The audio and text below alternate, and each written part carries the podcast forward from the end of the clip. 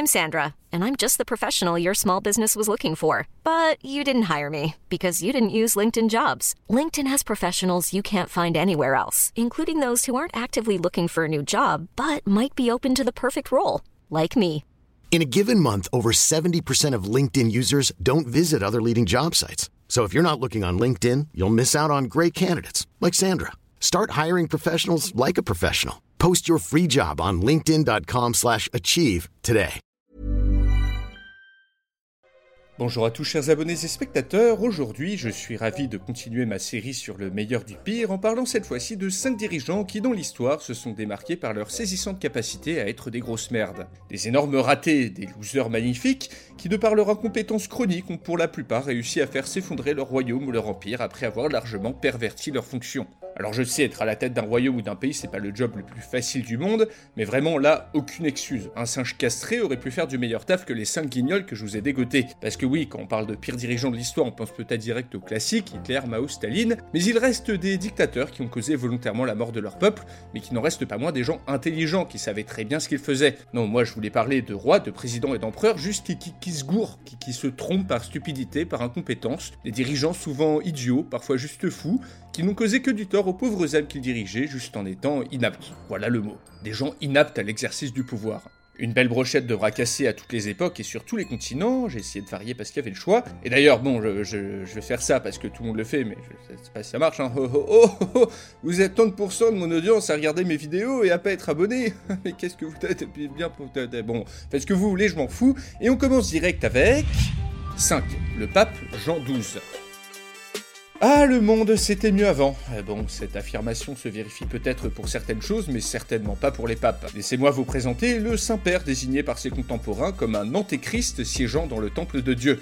Ouais, ça pose le décor d'emblée. Jean XII, de son vrai prénom Octavien, hérite du trône papal en 954, sans avoir jamais reçu une quelconque formation ecclésiastique. Son père, qui voulait inaugurer une dynastie de papes, vous avez bien entendu, a forcé la noblesse romaine à accepter son fils, donc Octavien Jean XII, probablement son bâtard, comme pape à sa mort. Un fils qui pourtant se montrera loin, très très très loin d'avoir la dignité nécessaire à sa nouvelle fonction. C'est simple.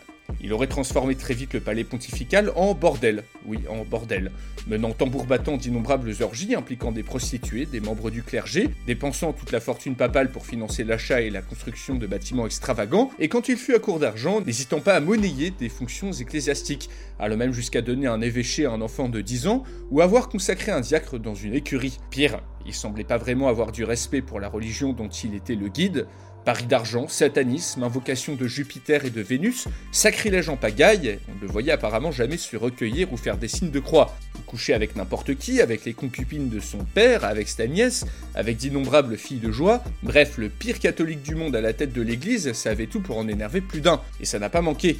Car Jean XII, en plus d'être un piètre pape, était un piètre guerrier, et ses défaites successives mèneront à l'occupation des territoires papaux par le roi d'Italie. Jean XII sera donc obligé de se soumettre et de s'allier avec Othon, le roi de Germanie, afin de sauver ses territoires. S'ensuit une ribambelle de manœuvres politiques, de trahisons qui lui vaudront d'être viré de son trône par une assemblée d'évêques qui l'accusera de sacrilège, de parjure, de meurtre, d'adultère et d'inceste. Mais tel un morpion qui s'accroche à son poil, Jean XII réussira à manœuvrer pour reprendre sa fonction papale, puis mener tambour battant une purge très charitable de ses ennemis parmi le clergé, en excommuniant à tout va, allant même jusqu'à couper les mains de ses ennemis les plus virulents. Heureusement pour tout le monde, il meurt aussitôt après la purge. Selon les chroniqueurs de l'époque, il aurait été battu à mort par un mari jaloux. Mari qui, mine de rien, aura rendu un immense service à la fonction papale ainsi qu'à la chrétienté tout entière. Mais au moins, la papauté survivra à Jean XII, contrairement au prochain dirigeant sur la liste qui a réussi à lui tout seul à détruire sa dynastie. 4. L'empereur suit Yangdi. Un petit tyran artiste manqué qui a mené son pays à la ruine et tué des millions de personnes. Non, on avait dit qu'on parlait pas d'Hitler, à la place je vais plutôt vous narrer le règne abyssal de l'empereur chinois Sui Yangdi, qui a réussi l'exploit non négligeable de détruire à lui tout seul sa dynastie et de fracturer son empire en mille morceaux par le simple fait d'exister. Arrivé sur le trône impérial chinois en 604, après avoir assassiné son père, ce bon vieux Yangzi était connu pour être un homme ayant toutes les qualités du monde. Colérique, jaloux, arrogant, dépensier, bref, de très nombreux atouts qui l'ont poussé à littéralement dilapider le trésor public en engageant des chantiers monumentaux. Reconstruction de la muraille de Chine, creusage d'immenses canaux, sans oublier bien sûr son souhait de disposer de 40 palais secondaires en province, soi-disant pour mieux administrer le royaume. Le résultat de ces chantiers est 50% de morts parmi les ouvriers, soit un chiffre total de 6 millions de victimes qui décèdent du fait des conditions horribles qui régnaient sur ces chantiers aussi coûteux qu'inutiles. Ouais, 6 millions de personnes mortes pour construire un putain de palais secondaire habité 3 jours par an. Alors que le pays sombre dans la misère et la famine à cause de la gestion cataclysmique de l'empereur, celui-ci, embarqué dans un palais flottant massif tiré par des milliers d'hommes, part se balader sur le fleuve Yangtze, festoyant avec des centaines de concubines, passant devant des paysans médusés qui pour beaucoup passaient des jours entiers sans manger un seul grain de riz. Mais comme l'inénarrable Jean XII, il fallait ajouter l'incompétence à des capacités de chef militaire inexistantes. À trois reprises, Yongdi tenta d'envahir la Corée avant de tenter une expédition militaire très hasardeuse au Vietnam, insistant pour que chaque décision, oui je dis bien chaque décision passe par lui. Et comment s'y prenait-il du coup pour euh, décider aussi bien? Bah il demandait à ses sorciers de lui indiquer quoi faire, ce qui coûtera très cher à son armée, euh, mais genre très cher. Ces campagnes ratées font en effet perdre des centaines de milliers d'hommes Chinois pour un résultat quasi nul. Sur la fin de son règne, l'Empire, tiraillé par des révoltes de paysans affamés, craquant de partout, fut tout simplement abandonné par Yang Di, qui préféra se vautrer dans une débauche continue, refusant de s'intéresser aux affaires de l'État, exécutant ou bannissant les membres de sa cour qui avaient plus de succès que lui à la chasse ou auprès des femmes. Ce serait un euphémisme de dire que ce mec-là était un vrai jaloux doublé d'un énorme rageux. Dépassés par la situation, ces généraux finissent par l'étrangler dans son cabinet, ce qui n'évitera pas à sa dynastie de se terminer et à l'empire de s'écrouler. Mais au moins à certains moments, Yandi en avait quelque chose à faire de sa fonction, ce qui n'est pas du tout le cas du prochain dirigeant qui est 3. L'empereur Muhammad Shah. Issu des conquêtes du Grand Tamerlan, l'Empire moghol fut une puissance qui domina l'Inde durant plusieurs siècles, avant de rentrer dans un déclin qui fut grandement accéléré par l'arrivée au pouvoir du plus gros branleur de l'histoire, Muhammad Shah, un flemmard de conquête qui rendit le déclin des Moghols irréversible. Arrivé sur le trône en 1719, il fut très vite complètement dépassé par les responsabilités de sa fonction pour la simple et bonne raison qu'il s'en battait totalement les couilles. Pendant les 30 ans de son règne, il n'accorda jamais aucune importance à ce qu'il se passait dans son empire, et les rares efforts qu'il produisit furent dans le but de faire la fête, de se gaver pendant des festins interminables, pour financer à grands frais des artistes dans sa cour, ou bien pour rester sur le trône, bien qu'il ne serve strictement à rien. Les nombreux hommes compétents et fidèles qui étaient à son service ne recevaient qu'un silence méprisant à chacune de leurs requêtes. Planning for your next trip? Elevate your travel style with Quince. Quince has all the jet-setting essentials you'll want for your next getaway, like European linen, premium luggage options, buttery soft Italian leather bags, and so much more. And it's all priced at 50 to 80% less than similar brands. Plus, Quince only works with factories that use safe and ethical manufacturing practices. Pack your bags with high-quality essentials you'll be wearing for vacations to come with Quince. Go to quince.com slash trip for free shipping and 365-day returns. Millions of people have lost weight with personalized plans from Noom. Like Evan, who can't stand salads and still lost 50 pounds. Salads generally for most people are the easy button, right? For me, that wasn't an option. I never really was a salad guy. That's just not who I am. But Noom worked for me. Get your personalized plan today at Noom.com. Real Noom user compensated to provide their story. In four weeks, the typical Noom user can expect to lose one to two pounds per week. Individual results may vary. Les Perses envahissent, il me faut des hommes, pas de réponse. La population crève la dalle, elle va se révolter, il nous faudrait des sous pour construire des canaux d'irrigation. Euh, euh, pareil, rien à foutre. L'armée est en retard d'un siècle, nous courons à la catastrophe. Seul le bruit des mâchoires de l'empereur, occupé à manger tout ce qui lui passait sous la main, leur répondait. Shah, l'énorme tir au flanc, laissait tout le monde en vue ce qui a mené à l'inévitable, la désintégration progressive de son empire. Petit à petit, les gouverneurs, voyant l'absence totale d'intérêt de leur empereur, prennent leur indépendance. Plusieurs invasions privent les Moghols de nombreux territoires, les rébellions deviennent monnaie courante. Mais non, Muhammad, en mode grosse détente, préfère se toucher la nouille alors que son empire se désintègre. Et même lorsqu'il fut forcé de sortir de son palais pour partir combattre l'invasion perse, sa passivité mènera son armée à la déroute alors qu'il aurait pu totalement retourner le cours du combat en prenant quelques décisions de bon sens. Par la suite, il se bougera même pas son gros cul pour éviter le sac de sa capitale, Delhi, qui causera plus de 30 000 morts et détruira la ville.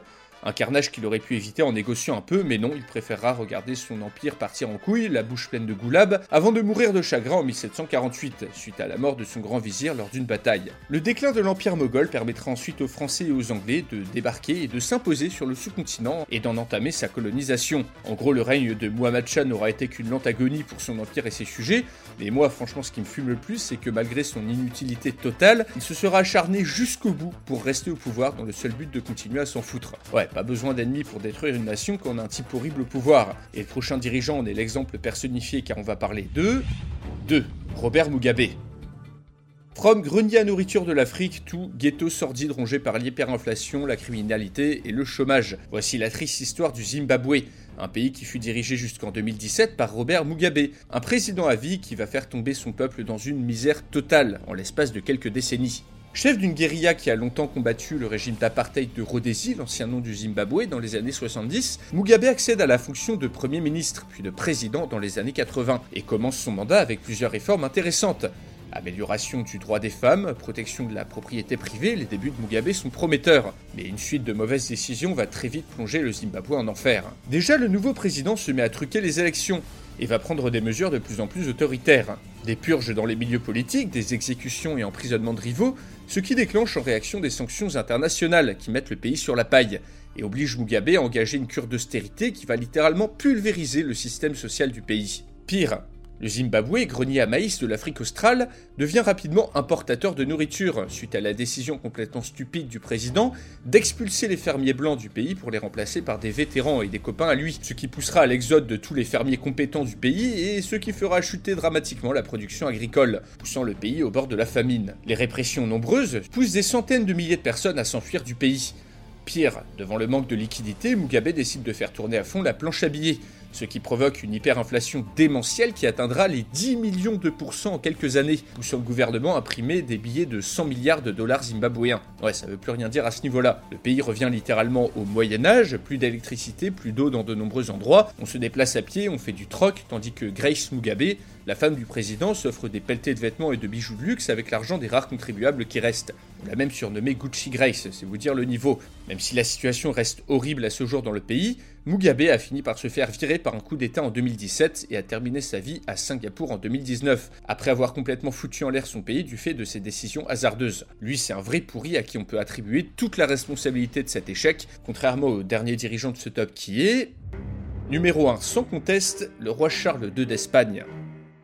Bon, lui, comme je disais, on peut pas vraiment lui en vouloir d'avoir été mauvais, euh, il avait surtout rien à foutre sur le trône. Bon, euh, déjà, voilà le portrait, et encore il est embelli par le peintre. Hein. Bon, c'est pas bien de se moquer du physique, mais là on peut déjà voir dans le regard qu'il y a quelque chose qui va pas. Je pense que le peintre a d'ailleurs oublié un filet de bâme là ici déjà là.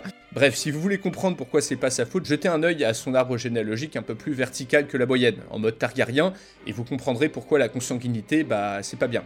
En effet, la dynastie Habsbourg, dont Charles II est issu, qui contrôlait l'Espagne, avait la fâcheuse tendance à se marier en famille depuis le milieu du XVIe siècle pour garder la lignée pure ce qui a fini par donner ça. Charles II, surnommé l'ensorcelé. Putain, la violence du surnom. On dit de lui que chaque jour, il émerveillait toute la chrétienté rien qu'en continuant à vivre. La liste des afflictions physiques dont il souffrait est assez interminable. Donc en plus d'être déficient mental, il peut pas parler avant l'âge de 4 ans, il peut pas marcher avant 8 ans et à 10 ans, on essaie encore désespérément de lui apprendre à lire. Il est épileptique, légèrement bossu, il a une langue trop grande pour son palais qui l'empêche de parler normalement et qui le fait baver en permanence. Il est né avec une syphilis congénitale, il est notoirement impuissant, il a des migraines et des hallucinations constantes qui le feront souffrir jusqu'à la fin de sa vie. Putain, mais vraiment rien ne lui aura été épargné. Il est dit, il est dit également qu'il n'avait aucune compréhension du temps et de l'espace. Maman, je suis où? Putain, mais la détresse dans les yeux du gars. Bon, et déjà que ça devait être difficile d'exister, alors régner, n'imaginez même pas. Des régents vont s'occuper du royaume et essayer de le maquer avec des princesses pour qu'il produise un héritier, mais incapable de s'acquitter de cette simple tâche, le pauvre Charles II meurt à 38 ans, son successeur. Et 38 ans, c'est déjà vieux vu le bonhomme. Sa mort déclenchera la guerre de succession d'Espagne, qui marquera le début d'un très long déclin pour la monarchie espagnole.